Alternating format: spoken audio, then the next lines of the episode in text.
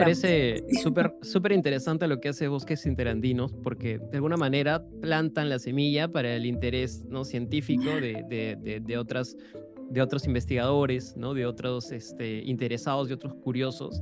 E, es que lo que pasa acá en nuestro país, y es algo muy real, es que em, lamentablemente el conocimiento, digamos, en su gran mayoría está muy focalizado en, en, las instituciones educativas en Lima, ¿no? En la capital, pero la gran, digamos, dualidad de eso es que no hay un conocimiento del campo necesariamente. No sé que muchas universidades hacen el esfuerzo por llevar a sus estudiantes y meterlos en la cancha, meterlos al campo, pero como un investigador que de pronto no tiene la posibilidad de pisar el campo, de pisar este, el suelo de diferentes regiones, de diferentes eh, provincias, ciudades, este, territorios que tiene nuestro país, ¿cómo puede empezar? ¿Cómo a identificar eso, ¿no? Entonces, hay mucho una investigación desde el escritorio, un poco una investigación desde, desde el laboratorio, pero pero es necesario hacer este recorrido, ¿no? Y creo que esa es un poco la labor que a veces desalienta, ¿no? A, muchos este, investigadores, a muchos este, expertos, ¿no? Y creo que eso es muy necesario, sobre todo en nuestro país, ¿no? Que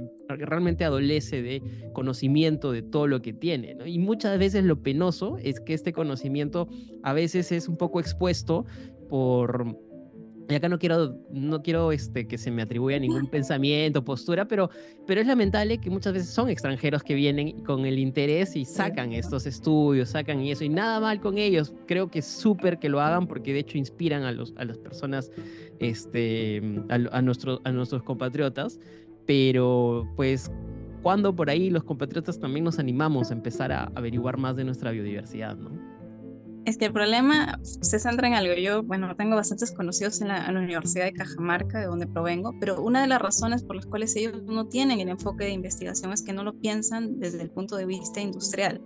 Tengo docentes que son investigadores de carrera y que se centran solamente en la conservación de la especie, pero no en el aprovechamiento sostenible de la especie. Entonces yo les comento, si tú vas a una zona donde la gente no tiene eh, de qué vivir, aprovecha una especie, lo que hay que enseñarles es aprovecharlo correctamente para que siga sobreviviendo a lo largo del tiempo.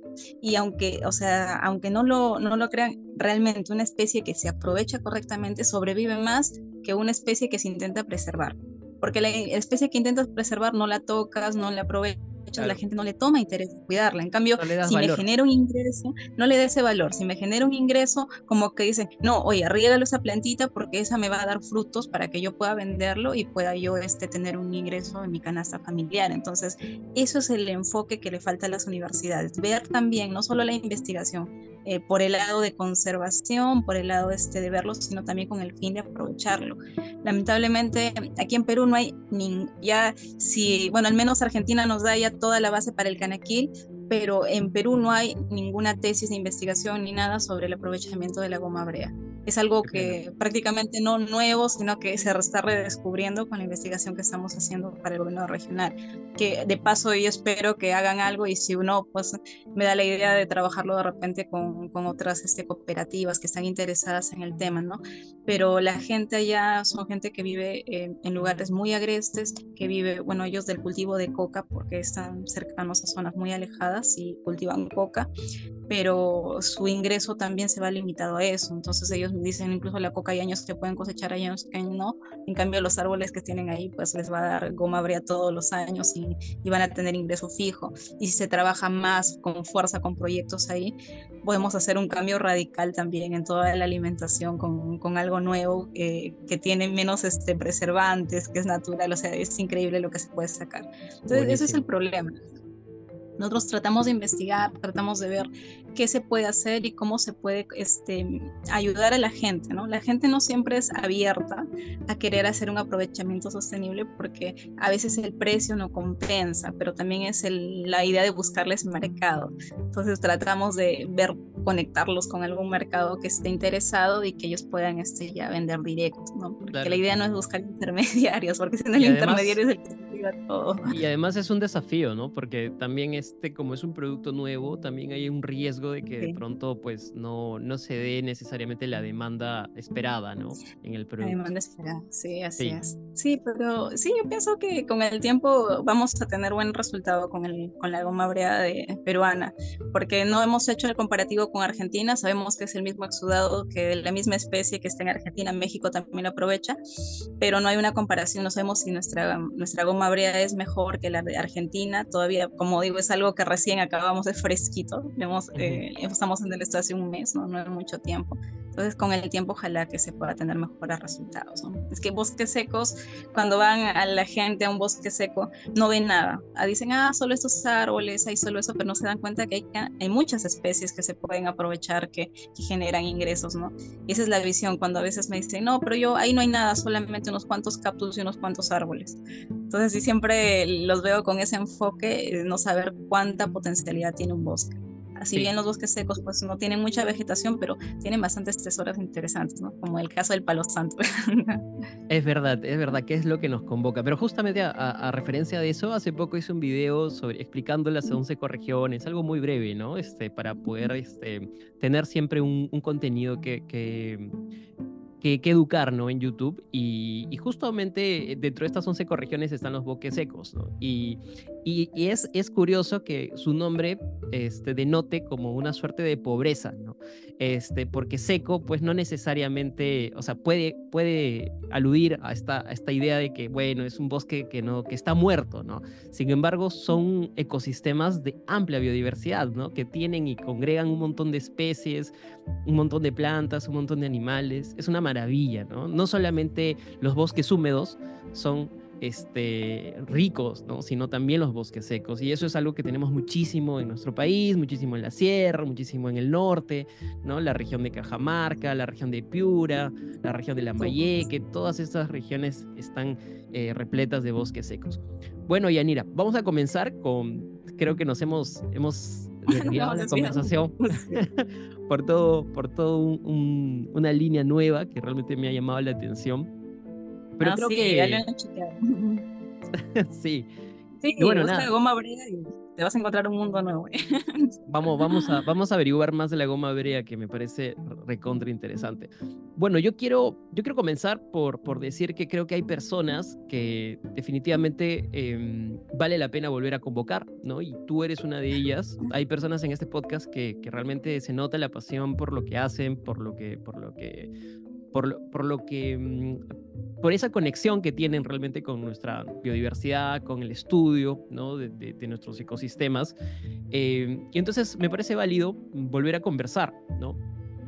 La vez pasada hablamos sobre eh, la coreopsis cenaria, que estaba dentro de todo este fenómeno ¿no? de, digamos, de confusión eh, con, con, un tomillo que no es realmente pues, el verdadero tomillo y por ahí creo que abrimos un poco la ventana de, algo que tú ya habías venido trabajando, ¿no? Para, para poder expresar nuevamente esta preocupación que, que sí nos aflige porque al final tampoco no es que quizás en el fondo sea muy, muy grave, pero en el largo plazo puede este, comprometer una especie que, que, que, bien podría ser útil para otros usos o que bien de pronto no necesariamente sería útil para, para el consumo ¿no? humano, de repente más para otras cosas. Sin embargo, por ahí tenías noticias, Yanira, entonces quería, quería que me expliques brevemente este, qué, qué actualizaciones tienes sobre este, sobre este falso tomillo, sobre la coriopsis cenaria, este, qué nuevas cosas has descubierto, porque por ahí en el chat en algún momento conversábamos que habían, eh, habías visto unos, unos nuevos usos. Y, y, nada, y, y, de pronto también luego conversar sobre el palo santo, que es el episodio que nos convoca hoy, hoy día y que creo que es algo interesante porque muchos de los que seguramente escuchan este podcast en algún momento han, han decidido pues no este comprarse un, un, tronquito de palo santo para aromatizar la casa no como una forma alternativa a los inciensos eh, que, que, que, son pues otros elementos que usamos como para eh, muchas veces eh, no solamente el aroma, sino también para, para limpieza espiritual, con una, con una onda un poco más de, de, limpiar las vibras, mm. de generar un, un, espacio armonioso en la casa. Entonces creo que también va a ser útil hablar del palo santo, pero un poco más como desde cero, ¿no? Porque creo que mucha gente conoce el nombre, pero no tiene idea de dónde viene, ni, cómo es. Exactamente, ¿qué es el palo santo? Y de pronto que nos cuentes cuál es esta importancia ¿no? ecológica, cultural, ¿no? también que tiene en, estas regiones donde crece, porque también creo que es importante saber dónde crece. Entonces, ahí te lanzo esas, esas preguntas. Bueno, el, palo santo eh, viene a ser este, una especie, se llama Bursea graveolens, es una especie característica de bosques secos del Perú. Está en la parte norte del Perú, desde Tumbes, Piura, Lambayeque, alguna partecita de La Libertad y Cajamarca. En otra parte no tenemos presencia de palo santo. Es una especie que está categorizada eh, en peligro crítico de extinción, está muy amenazada.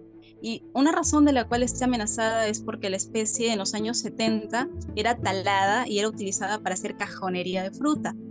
Entonces todos los árboles... ¿Qué cajonería de fruta tan aromática?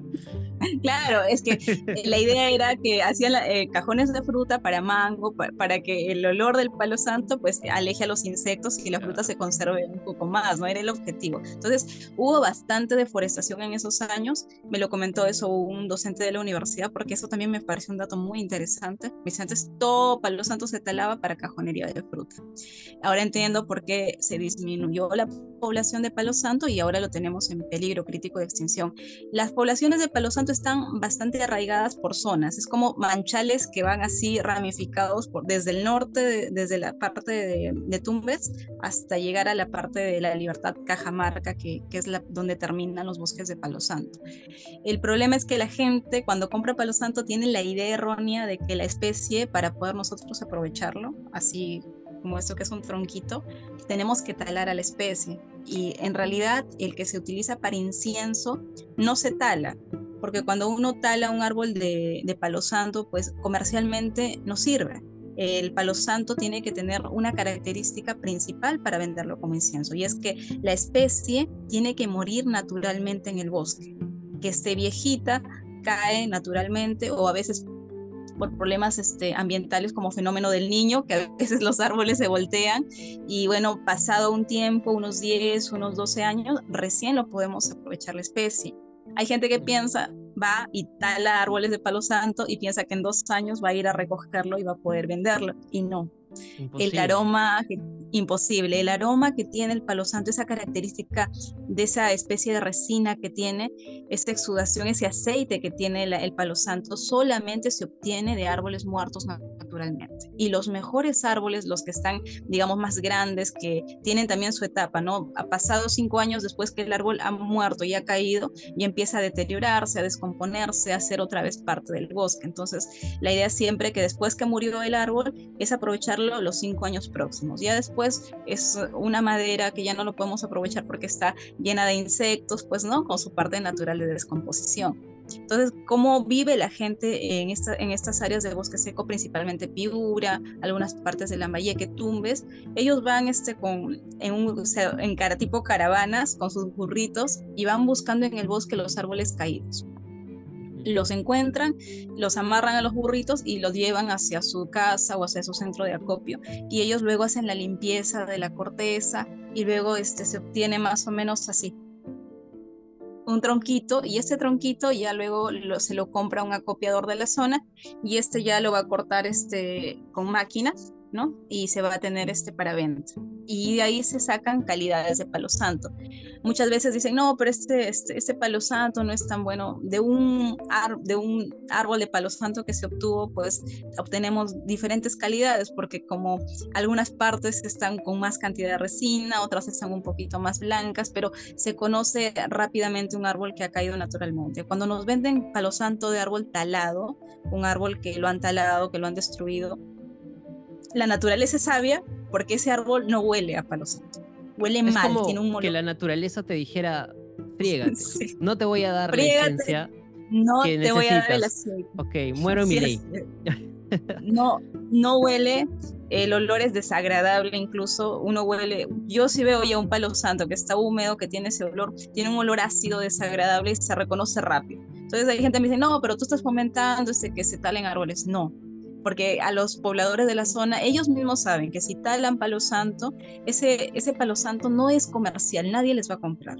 Lo que hacen de repente algunos este, recolectores es eh, juntan palo santo caído, pero a veces les falta para completar un pedido de tanto y si talan y mezclan entre el palo santo bueno con el palo santo talado, pues y cuando son dos, tres toneladas que a veces en un acopio general en algunas no se puede pues, saber o, digamos identificar. O sea que lo puedes ver todo, ¿no? Pero en una grande masa no lo hacen para completar pedido, ¿no? A veces incluso ni palo santo meten otras especies para tener madera y poder completar el peso. Lamentablemente sucede eso, pero si ya hablamos este, enfocándonos en el palo santo, el palo santo no viene de tala, viene de la recolección de árboles caídos, muertos naturalmente. Y, ese principio, en ese principio, Yanira, para que no se me vaya la idea, eh, hay que tener mucha paciencia entonces para recolectar palo santo. Como hay que esperar que sea de un árbol muerto, de un árbol caído, de un árbol que ya defenestró, eh, esto, esto hace que su recolección no pueda ser tan masiva como no es tan masiva, ¿cuánto esto incide en el precio y, qué cuidados hay que tener en el precio? Por ejemplo, yo voy y me dicen palo santo 5 soles. ¿Debería dudar de eso? ¿Cuánto más o menos es el precio que oscila un palo santo más o menos eh, real, verídico? ¿Tienes esa información? Sí, eh, depende de la calidad. El palo santo, bueno, eh, respecto a cómo se aprovecha, el palo santo tiene la característica, o bueno, respecto al aprovechamiento, que la comunidad, una vez que quiere aprovechar palo santo, juntan todo el palo santo y lo pueden juntar a lo largo de un año, unos bosques grandes, y en ese año se acabó todo el palo santo recolectable tienen que esperar 10 años, 12 años más para volver a tener este, más cantidad o de repente pueden sacar uno o dos árboles al año. Ya, si ya lo aprovechó la comunidad, muy difícil que en pocos años podamos volver a tener la misma cantidad de palos. Entonces, eh, como que es un recurso agotable a lo largo del tiempo con el tiempo, poco a poco vamos a tener este, ya los bosques limpios de árboles caídos y ya no vamos a tener este, este incienso y cada día el precio va a ir en aumento. Entonces, antes se encontraba el palo santo a 5 o 6 soles el kilo y ahora ya no lo encuentras ese precio porque, en, bueno, en campo, ¿no? Porque ya no hay palo santo. Poco a poco va a ir disminuyendo. Hay gente que me dice, no, imposible que se termine, no mira cuánto de cantidad de bosque. Sí, pero esos árboles en pie no se van a aprovechar en este momento, sino mm. todos los que están caídos. Entonces sí es un recurso agotable que con el tiempo va a ir subiendo de precio. Los este, acopiadores han hecho mil cosas para tratar de sacar palo santo, han tumbado árboles y los han dejado ahí un año pensando que el año que viene los van a encontrar ya con la resina y no. Pero han otros tratado de acelerar su, su muerte de la forma más rápida.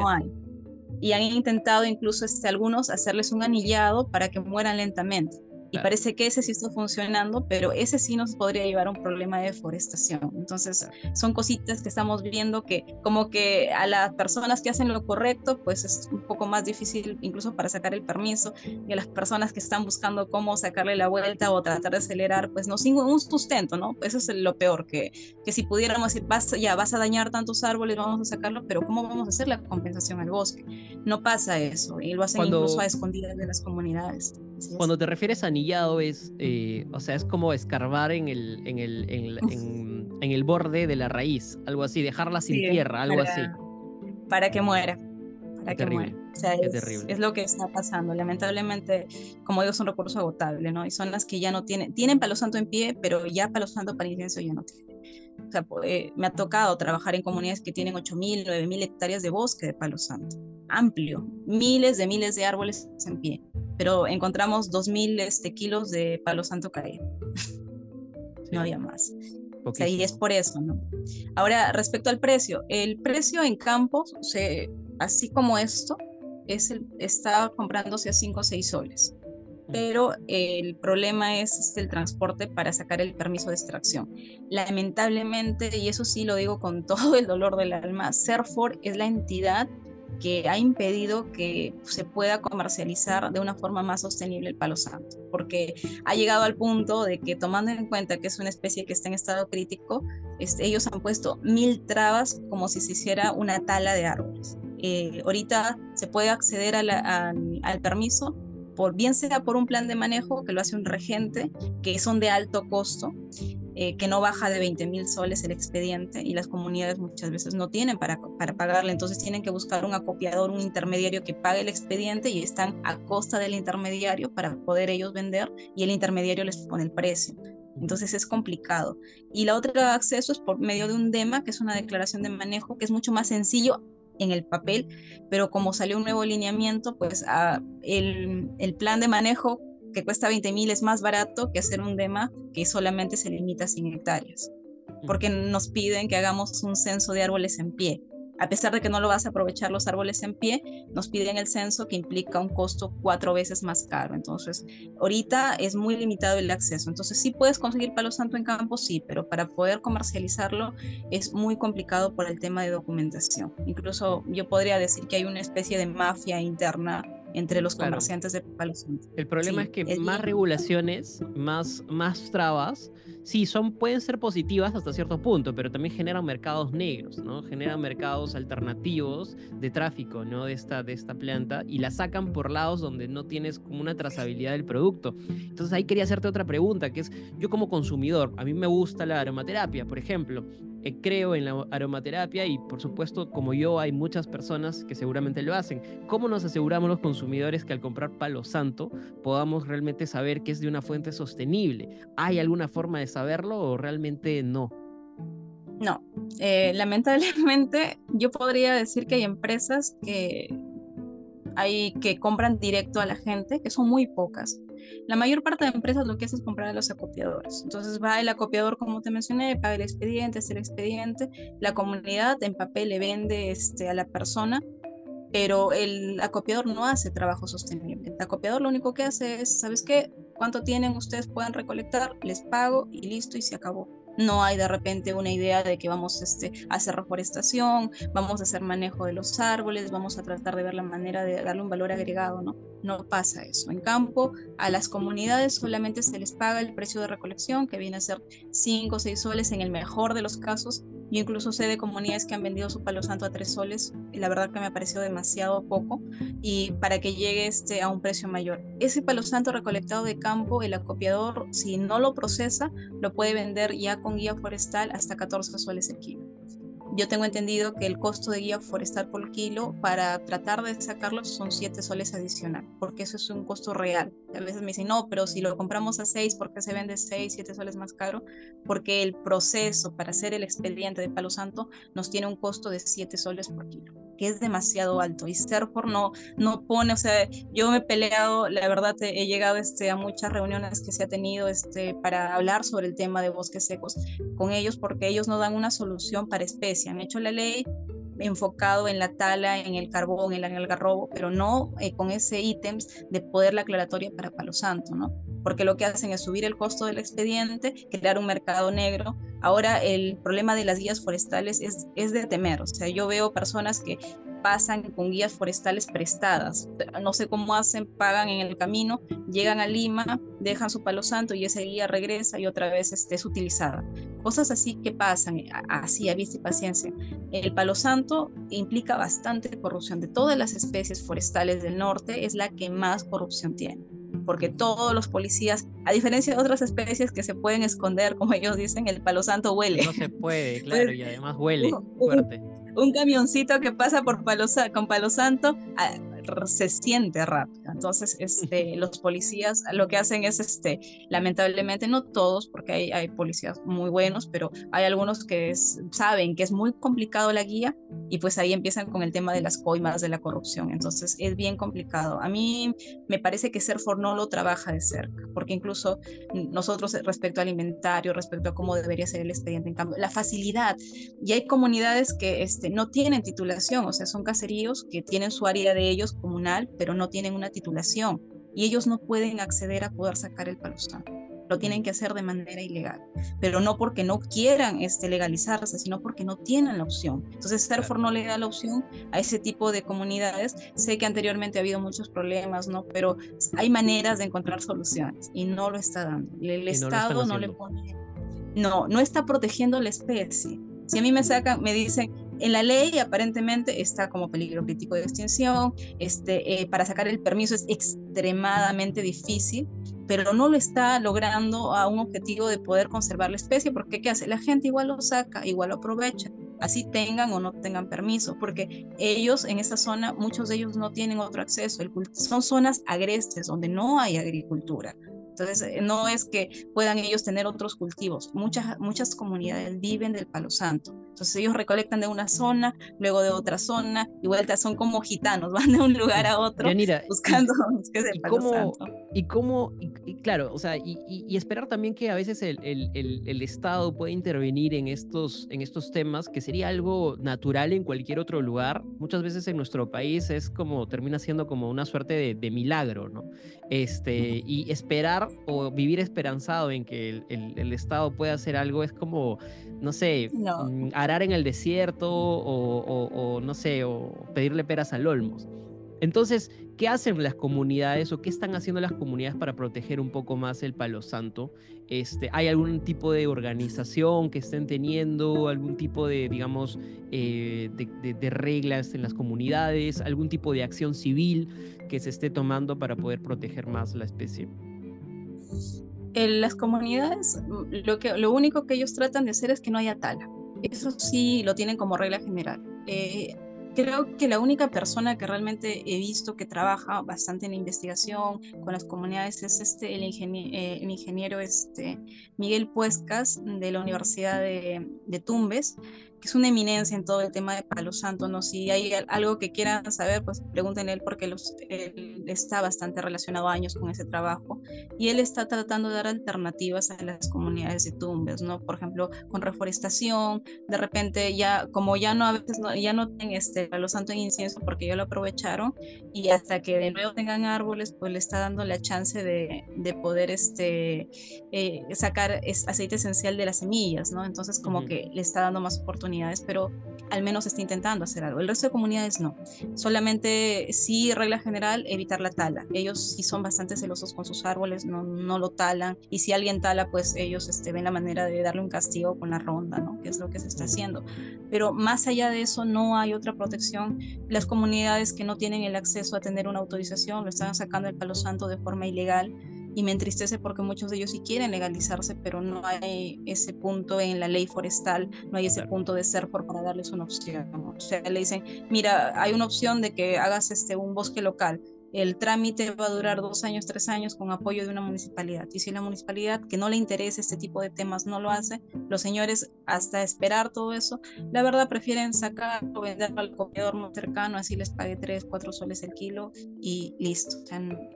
Ahorita. Y es bastante latente en todas las partes, Piura, Cajamarca, este, Lambayeque también, ¿no? Por eso es que no hay muchas autorizaciones de Palo Santo problema, qué problema realmente, pero claro, eso es una lucha constante, ¿no? Definitivamente eh, hay, hay, el Palo Santo es como la gallina de los huevos de oro, ¿no? Para muchos, para muchos comercios termina siendo pues una forma de recaudación, una forma, digamos, mucho más atractiva que la venta de, productos agrícolas, ¿no? O agropecuarios porque de hecho el Palo Santo tiene un poco más de, de, valor, ¿no? En el mercado y en una apreciación y un misticismo, ¿no?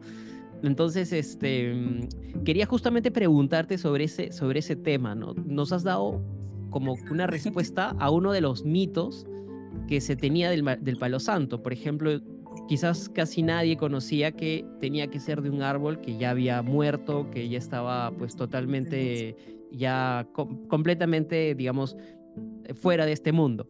Pero ¿qué otros, qué otros mitos o qué, otras, qué otros aspectos este, del Palo Santo también se, se, se, se, tiene o se dice que realmente no son tanto así? ¿Sabes algún otro, digamos, preconcepción que, que haya del Palo Santo? De repente alguna información errónea que nos puedas comentar. Eh, el Palo Santo solamente se utiliza para inciensos.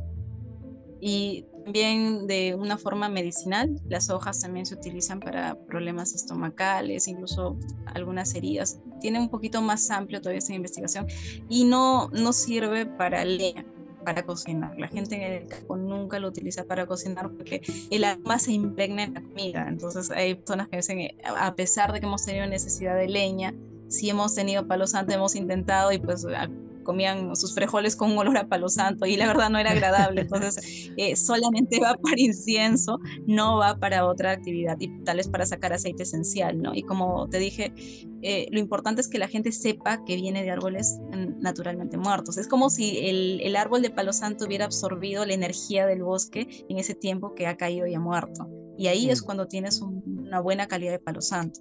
Ahora otra cosa, este, nos dicen a veces, no, este, las calidades de palo santo, no, no te lo he comentado.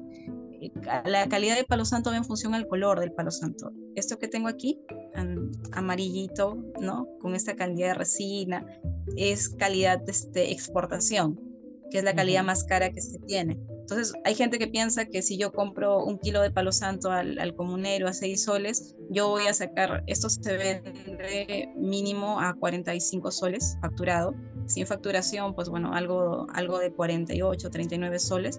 Pero es porque de, de un kilo de palo santo, solamente el 30% llega a ser stick de exportación. Mm, claro. Entonces, Como, tú, como tú bien mencionabas, que solamente algunas partes tenía, eran, eran mejores que otras, ¿no? Dentro de la planta. otras. Entonces, como esto que viene a ser calidad nacional, que está más barato, un promedio de 25, 26 soles, no es así como el que está acá, amarillito, tiene menos cantidad de este aceite de resina. Eh, ambos son del mismo árbol, solamente que este está más acumulado el aceite y obviamente va para exportación, por eso tiene un costo más elevado que este, que si yo quemo, pues este va a tener un olor un poco más fuerte que este, que, que va a tener más tenue, pero igual va a oler a palo santo. Y otra de las características es que eh, si ven un palo santo este, que está hongueado, porque a veces te venden húmedo, es que de hecho que ese palo santo es de tala. Si yo identifico que me, alguien me dice, oye, te dejo a 15 soles el kilo de palo santo así en stick, tú vas y tiene un olor medio raro y, lo ves que está medio húmedo, pues ese palo santo viene de tala y ese palo santo es obviamente de algo que, han hecho ellos para dañar al bosque en lugar de tratar de, de ver ¿no? y recolectar estos, estos, estos palitos que se puede. Ahora el procesamiento es, no es tan sencillo como, como se cree, porque algunos piensan, no, se, lo, se van y lo meten en máquinas. Todo el palo santo que va para exportación, la mayor parte se hace manualmente se corta manualmente. Si bien se corta con la máquina en 10 centímetros los tronquitos, esto lo limpian con machete los comuneros, así lo, así lo venden este, en, tronquitos más grandes. Entonces el comunero lo que hace es sacar la corteza que está un poco dañada, lo limpia con el machete, es un trabajo bastante arduo, ¿no? Luego se parte y ya los obreros lo que hacen es sacar estos sticks de un centímetro por día, bueno, un centímetro, un aproximado, y se lo hace manualmente y este tiene mayor valor que el que va en máquina, porque máquina como que no tiene ese valor agregado del trabajo que, que hacen ¿no? este, los obreros. Lo ideal sería que los mismos obreros sean este, la gente de la comunidad, pero es muy difícil porque este trabajo requiere de maña. Los obreros este, a veces cuando inician el trabajo del palo santo, pues este, cuando van a iniciar creo que pueden malograrse 20, 30 kilos para poder llegar a aprender a hacer el corte de palo santo, porque no es sencillo, complejo. Entonces es algo que poco a poco la gente tiene que aprender a conocer. Si es que vas a comprar palo santo, verifica que sea de, de una empresa que compre sostenible y que trabaje directo con una comunidad. porque, como dijo, es difícil identificar porque en el decir que es la comunidad, pero no hay un trabajo. A veces, este, si ya han ido a la zona, conocen la zona, conocen de dónde viene, se sabe si el procesamiento lo hace la comunidad, pues yo de, cómprenles a ellos porque están haciendo un trabajo con la comunidad, les están, dando el extra adicional que ellos necesitan de repente para seguir, ¿no? A diferencia del acopiador, que el acopiador compra a la comunidad lo que recolectan, no les da el trabajo incluso de mano de obra a ellos busca otras personas que hagan ese trabajo y pues el precio les disminuye, ¿no? Entonces eso es lo que se puede sacar, mm, las artesanías que se pueden hacer, que pueden vender, venden pulseras, venden rosarios, aretes como el que tengo ahí, que yo, pero que son muy sensibles este, al calor, al ambiente. No podríamos utilizar todos los días ese tipo de joyería o bisutería. Este, tengo una pregunta adicional, Yanira, que es, ¿hacia dónde se exporta más que nada el palo santo? Y hay otra pregunta que me hicieron que creo que me parece pertinente, ¿no? Porque normalmente no tenemos por qué conocer el palo santo necesariamente y hemos escuchado mucho de estos nombres eh, con, el, con, el, con, el, con el palo dentro de, digamos, del, del, de, los nombres, ¿no? Entonces tenemos palo santo, tenemos palo rosa. ¿Y qué se diferencia el palo santo del palo rosa? ¿Por qué no hay que confundirlos, ¿no? ¿Cómo evitamos confusiones, ¿no? En todo caso, si tienes idea de qué es el palo rosa, si nos puedes explicar también. Yo tengo entendido que el palo rosa es otra especie, es otra especie aromática, pero no es la misma especie, a menos que el palo rosa lo conozcan en otro país y sea la misma uh, Bursea graveolens. Pasa de que a veces este, una especie la conocen con otros nombres eh, de, acuerdo al país. Aquí en Perú, palo santo es Bursea graveolens. No sé si de repente en México, Ecuador, que también tiene bastante palo santo, le digan palo rosa, pero tengo entendido que es otra especie aromática. Ahora, ¿cómo diferencias? Pues el olor es característico del palo santo, ¿no? Aquí en el Perú, este, lo, siempre lo relacionamos al palo santo con el Señor de los Milagros, con los saumerios del Señor de los Milagros. los saumerios, sí, de las iglesias, exactamente. Sí, de las iglesias. Hay personas que no les gusta este olor, porque a veces intentamos vender aceite esencial de palo santo y dicen, yo no quiero oler a, Señor de los Milagros, yo no quiero oler este, a saumerio de iglesia. Claro, está asociado a un tipo eh, de, de, actividad, ¿no? De un tipo de, de, evento. Claro. Y claro, no puede ser no agradable para quienes de pronto quieren utilizar el aceite esencial como una suerte de perfumería, ¿no? No, es, como digo, cada persona tiene, pero eso nos ha pasado con el, aceite esencial de palo santo. No es muy comercial, la gente pensaría que sí, pero no es muy comercial. No se vende mucho para Perú, mayormente se vende para extranjero. Y el país que más compra palo santo, uno de los países es España. Ah, mira. España, India, sí, son los que más compran palo santo y Estados Unidos también compra palo santo. Hay países a los cuales no les podemos vender por un detalle. Eh, nos piden en el certificado fitosanitario que pasen por máquina este, calorífica para eliminar este, presencias de insectos o hongos y cuando pasan por la máquina calorífica se evapora el aceite eh, y le quita el olor. Entonces, cuando llegan al país que compró ya no huele mucho a palo santo, pero no es porque sea mala calidad, sino que el requerimiento era que pasen por máquinas eh, de calor, por hornos, ¿no? De secado. Entonces, ahí también es como que en algunos países como Alemania, digamos, no podemos hacer eh, eh, exportación de palo santo con la calidad que se espera. España no te lo pide y sí, y te lo reciben. ¿no? se tienen detalles, ¿no? No puede ir, por ejemplo, palo santo picado como el que tengo acá, no puede ir este tipo de palo santo para exportación porque ellos este, dicen puede ir un insecto ah, de acá de Perú ellos y, resultamos con una plaga nueva, entonces sí se cuida bastante que cuando se haga exportación pues no vaya. Para producto peruano no habría problema, pero para exportación no se permite este tipo ¿no? de detallitos. Y hay otros detalles sí se permiten y lo otro es este que como te mencioné, ¿no? Si van a guardar, van a comprar palo santo, mi recomendación, siempre guárdelo en un frasco. ¿Por qué? Porque si lo guardan en papel o en cartoncito, eh, se este, tiende a evaporar el aceite. Muy interesante porque justo conozco muchas personas que lo dejan así nomás, a la intemperie. Y justo en Lima, que es una ciudad que es muy húmeda, creo que es, eh, propicia ¿no? a que el, se humedezca y, se, y se vayan los olores ¿no? y, se, y se vayan las propiedades la idea es mantenerlo así, bueno, en, en, frasco, mantener este mayor, en un frasco de vidrio el olor se va a mantener más tiempo y voy sacándolo conforme yo lo voy utilizando. Caso, si yo quiero que mi cuarto huela a palo santo constantemente, lo ideal es que compren aceite esencial porque ese va a tener un poco el olor más fuerte. En cambio, el palito va a oler un día y al siguiente día ya no, tercer día ya no, cuarto día no huele nada. y van a tener que estar raspándole el palito para que otra vez tenga el olor. Y si van al almacén, pues a veces compran un kilo, medio kilo en frascos de vidrio y les aseguro que va a estar un año, dos años ahí con el mismo olor, sin perder esa calidad que se tiene. ¿no? Esa es mi, mi recomendación. Y de ahí igual, ¿no? Para la bisutería que compren, siempre tratar de conseguir unos 10 mililitros de aceite esencial porque le pueden ir poniendo gotitas y va a tener también el olor constante, ¿no? Porque eso sí se evapora, a veces estamos en el sol y ya después no huele. ¿Qué pasó? No me estafaron, no, no es eso. Claro, claro, claro, claro. Que sí. Y, hay mucho como y en el caso de la quema, este, Yanira, ¿cómo, cómo, ¿cuánto debería estar, cuánto debería quemarse más o menos y dejarse luego? ¿Cómo, ¿Cómo debería ser ese uso? Quizás muchas personas se pregunten, oye, ¿cómo lo utilizo? ¿no? Para evitar también un, un, consumo excesivo ¿no? y que se me gaste rápido y al mismo tiempo que aprovechar las máximas cualidades, digamos, de, su, de sus aromas.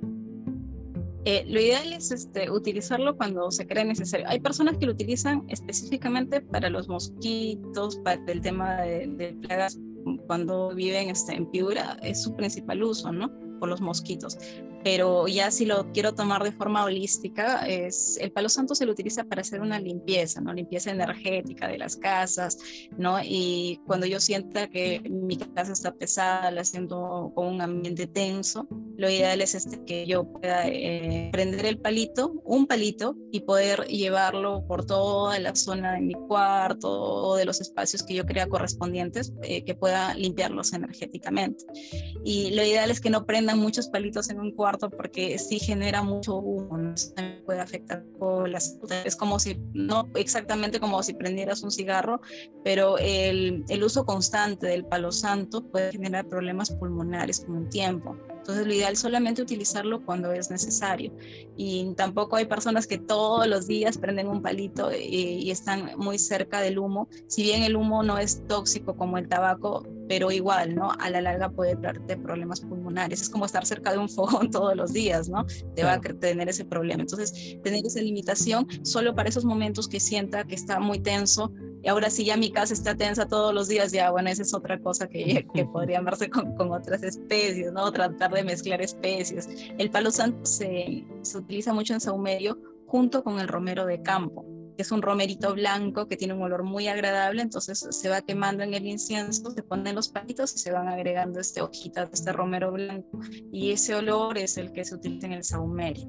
Entonces hay muchas combinaciones que se hacen aquí en el campo que no se conocen mucho. A mí me gustaría a veces este, mencionar eso, hacer un tutorial, mira, tenemos estas astillas de palo santo con este tipo de romero, que, es ¿ah? otra especie nativa que también sí, pero no me ha dado el tiempo, tal vez ya alguna vez lo pueda hacer, pero yo recomendaría eso, el uso no debe ser este, todos los días, o si lo voy a hacer, pues por un breve momento y luego se apaga. los palitos de palo santo, si yo lo dejo encendido, este, tengo que voltearlos para que el fuego vaya quemando poco a poco. No es que yo lo prenda y se va a mantener este, rojito, ¿no? Llega hasta un punto y luego apaga una en Lima pasa eso por la humedad. Tengo en otro lugar como Piura, en Cajamarca, pues yo prendo un poquito y se gasta rápido, ¿no? Entonces también la zona donde estén influye, ¿no? Y mi recomendación es esa, que el uso sea eh, para momentos necesarios, que no se haga todos los días porque puede traer problemas por el y si ya sienten que quieren tener el olor, mi recomendación es que compren este aceite esencial. Perfecto. Sí, que también sale del palo santo. Y para el aceite esencial, eh, hay, en el Perú lamentablemente no se saca de semilla, ojalá que con el tiempo lo hagan. Lo que se hace es utilizar este tipo de palo santo. El palo santo este, que es de descarte o que ya no se puede cortar como este, que es muy complicado para sacar varitas, se lo hace un poco más pequeño con el machete y este se mete en la máquina destiladora de aceites y de este es el que se saca el, el aceite esencial diría ¿no? que este, lamentablemente la señal no nos ha podido permitir continuar más, pero sí, Yanira, lo que quería saber es, de alguna manera, este, si las personas quisieran em, empezar a, emplear más palo santo, ¿qué recomendaciones este, podrías sugerirles, además de las que me has de las que me has alcanzado, qué tipo, digamos, de, usos debería darle al palo santo para evitar también que sea un poco tóxico, ¿no? Como tú dices, hay un tema de no inundar la casa de humo, porque también esto no es del todo agradable, ¿no? Entonces, de pronto cerrar con estas recomendaciones y, pues nada, dar por, cerrado también el episodio. Este, la recomendación eh, que se utilice solo cuando sea necesario, si es para el tema holístico, no hacer un uso constante de él todo el día por el tema del humo, eh, puede ser peligroso para la salud con el tiempo. Eh, si deseo utilizarlo este, más constantemente, recomendación es utilizar aceites esenciales de palo santo que se venden y que también son accesibles, no, no son muy caros creo que está 50, 60 soles, 10 mililitros y 10 mililitros te va a durar meses. Y lo otro es que verifiquen de dónde están comprando el palo santo. No, la, la parada no es un buen lugar para comprar palo santo porque casi todo el palo santo que llega pues son de comunidades a las cuales no se les ha pagado un precio justo y no tienen una guía forestal o ha llegado, ¿no? Por eso el precio tal vez es un poco más económico, pero también conlleva eso, tratar de comprar de empresas que eh, trabajan con las comunidades campesinas directamente porque les compensan el precio. Y lo otro es que el palo santo pues se utiliza, si bien para la parte holística, también este, para el tema de, mosquitos, ¿no? Si yo tengo bastantes mosquitos en mi cocina, lo ideal es que prenda palo santo, cierre las puertas, yo salga y no esté ahí donde se está quemando el palo santo, porque ese humo puede hacer daño. Entonces cierro todo, eh, espero que el palito se consuma y ya pasado una hora, dos horas, ingreso al, lugar cuando ya esté un poco más ventilado. ¿no? no prendan muchos palitos y estén ahí porque se asfixia. O puede sonar la alarma de su, de, su departamento. ¿no? La alarma de incendios, sí, claro que sí. Sí, sí me ha pasado. Yo una vez prendí y le puse un montón de hojitas, ¿no? Probando, ¿no? ¿Qué quiero? Y resulté con una humadera y se prendió la alarma y, ¿no? También tener ese cuidado, ¿no? Esa es mi recomendación, ¿no? Y de repente... en el caso de los niños también, ¿no? Hay algún tema de tratar de mantenerlo aislado de los niños, ¿no? Y si voy, por eso, si voy a prender palo santo, eh, si es un poco nada más porque quiero que se voy a agarrar el palito y voy a ir por todas las zonas de mi casa, pues no hay ese problema porque estoy en movimiento. Pero si voy a quemar en una zona específica, el humo les puede hacer daños a los chicos, entonces lo ideal es dejar que se consuma, salir del ambiente y luego regresar cuando ya esté disipado. Y de hecho a los niños, este, algunos que sufren de asma, sí les genera problemas si es que hay bastante humadera. Entonces también hay mamás ¿no? que son un poco más holísticas y que si yo le paso el palo santo, bueno, hasta ahí no hay problema, pero si lo voy a tener al niño donde se está quemando el palo santo y está saliendo el humo, el humo en un solo lugar, no es lo indicado. ¿no? Es así. Y también lo utilizan para limpiar a los niños. sí, claro, exactamente, exactamente. Bueno, Yanira, lamentablemente las condiciones pues, de la virtualidad no nos han permitido hacer un, episodio muy de corrido. Este, eso es un poco triste, pero la verdad que agradezco infinitamente tu, disposición y haber estado con nosotros presentándonos más del Palo Santo, hablándonos también un poco más de esta, de esta, de, de este caso, de esta actualización de la coreopsis y también hablándonos de esta, la brea, ¿cómo era? Brea. Goma brea. Goma, brea que es algo pues totalmente nuevo. Así que, que nada, eh, espero que podamos tener otro espacio de, conexión, seguramente es, va a ser muy valioso, aprovechando y, y tomando un poco de, de, confianza de tu tiempo. Eh, pero nada, solamente para, para que el resto pueda tener idea, Yanira es fundadora de Bosques Interandinos que es una empresa que se dedica a la elaboración de expedientes forestales para la extracción de plantas medicinales y productos alternativos a la madera. Así que creo que sus palabras son más que tienen más que peso, ¿no? Hablando de estos temas. Además, ella tiene un amplio conocimiento de estos temas, investigando los, bosques secos. Así que, pues, este, tenemos a una experta siempre dándonos una clase aquí en este podcast. Muchas gracias, por, la invitación. Estamos ahí. Gracias. Ok, gracias.